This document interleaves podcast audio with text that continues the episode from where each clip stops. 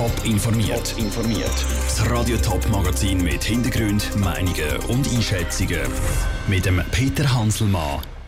Wie es mit den flankierenden Massnahmen weitergeht, nachdem die Gewerkschaften die Diskussion mit dem Bund verweigern und wie es mit dem Restaurant beim Wildpark Bruderhaus zu Winterthur weitergeht, nachdem die Pächter gekündigt haben. Das sind zwei von den Themen im Top informiert. Keine Lust. Der Schweizerische Gewerkschaftsbund will nicht mit dem Bundesrat über die flankierenden Massnahmen verhandeln. Die flankierenden Massnahmen die sind 2004 eingeführt worden und sind dazu da, dass die Schweizer Arbeitnehmer und Arbeitgeber davor geschützt werden, dass sie von Billigkonkurrenz aus dem Ausland ausgestochen werden. Für viele ist klar, dass die bilateralen Verträge mit der EU vom Volk seinerzeit nur angenommen worden sind, weil eben die flankierenden Massnahmen dabei sind. Die EU die will jetzt für das neue Rahmenabkommen aber gerne verhandeln. Der zuständige Bundesrat Ignazio Cassis hat angekündigt, dass er mit den Sozialpartnern, den Gewerkschaften und den Arbeitgebern darüber redet. Das wollen Gewerkschaften jetzt aber eben nicht. Verständlich, sagt der emeritierte Professor für Arbeitsrecht an der Uni St. Gallen, der Thomas Geisser. Auch wenn man über Verbesserungen diskutieren muss. Was jetzt passiert ist, ist folgendes. Der Herr Gassis hat bei einer von diesen technischen Fragen von der Durchführung von der flankierenden Maßnahmen in Kauf genommen, dass in der Öffentlichkeit so verstanden worden ist, dass nicht einfach die technische Durchführung, sondern die flankierenden Maßnahmen an sich verhandelbar sind. Und damit hat er natürlich die Reaktion von der Gewerkschaften provoziert. Nützt denn aber die Reaktion von der Gewerkschaften nicht? Ist die sinnvoll? Also ich nehme an, die ist natürlich in einem gewissen Sinn taktisch. Bis der Bundesrat erklärt, wir verhandeln nicht über die flankierenden Maßnahmen, sondern wir verhandeln über die Optimierung der flankierenden Maßnahmen. Und dann im Jahr werden die Gewerkschaften wieder verhandeln.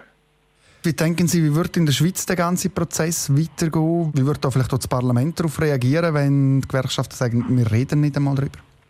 Also es ist selbstverständlich, dass dort die, gewisse Parteien im Parlament in ziemliche Schwierigkeiten kommen, weil sie natürlich damit letzten Endes sich die Fronten ändern. Also diejenigen, die bis jetzt äh, EU in jeder Beziehung unterstützt haben und das Verhältnis zur EU haben wollen verbessern, sind plötzlich auf der anderen Seite. Und diejenigen, die im Prinzip das Verhältnis nicht haben wollen verbessern, sondern eher verschlechtern, die sind plötzlich mit den Gewerkschaften zusammen, was sie nicht unbedingt haben wollen. Also konkret wären dann das die SP und die SVP, die auf einmal in einer Richtig. unheiligen ja. Allianz Richtig. zusammen das Rahmenabkommen würden versenken, oder? Richtig, das ist das, was passieren kann. Wird das passieren?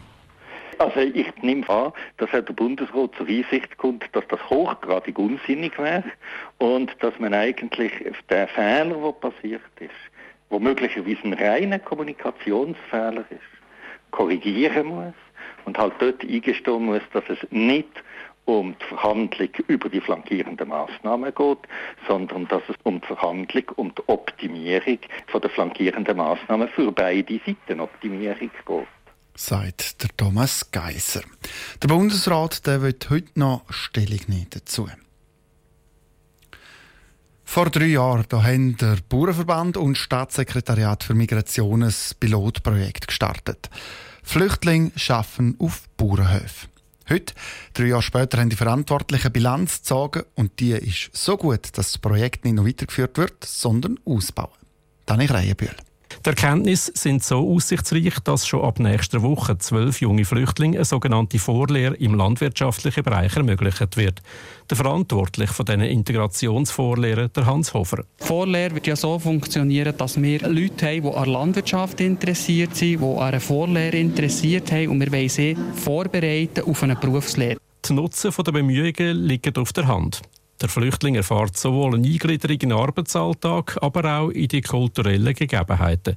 Die Win-Win-Situation komplett macht für den Bund der Sparnis, wenn ein Flüchtling Aussichten hat, sein Geld selber zu verdienen. Aber auch die beteiligten Bauern sehen den Nutzen der neuen Arbeitskräfte auf dem Betrieb. Außerdem erkennt der Direktor vom Bauernverband, der Freiburger FDP-Nationalrat Jacques Bourgeois, auch einen gesellschaftlichen Beitrag, den die Landwirte damit leisten. Wir müssen auch hier unseren Teil leisten. Es zeigt, dass es möglich dass man auch das für diese Leute, die bereit sind, in unserem Sektor zu arbeiten, das zu engagieren.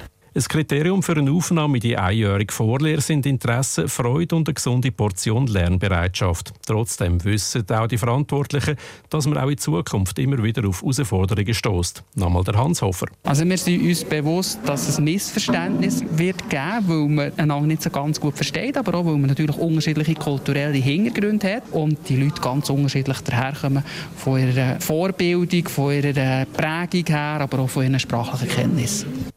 Aufgrund von diesen individuellen Unterschieden soll die Umsetzung des Integrationsprojekts dann auch nicht nur auf dem landwirtschaftlichen Sektor beruhen. Die Direktor vom Staatssekretariat für Migration, der Mario Gattiker, hat dann auch noch weitere Branchen im Auge, wo anerkannte Flüchtlinge künftig Vorlehren sollen können starten. Wie sich keine Branche generell für alle Leute eignet, ist eine anspruchsvolle Arbeit, braucht eine gute Sprachkenntnis. Ich glaube, das Projekt hat gezeigt, dass es so Flüchtlinge gibt und ich bin sehr dankbar, auch, dass sich die Landwirtschaft hier engagiert. Der Direktor vom Staatssekretariat für Migration, der Mario Gattiker, im Beitrag von Dani Kreienbühl.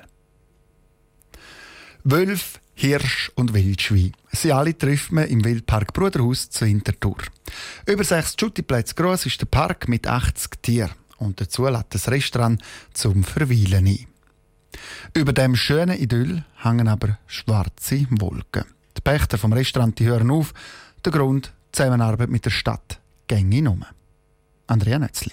18 Jahre lang haben die beiden Pächter das Restaurant im Wildpark Bruderhaus betrieben.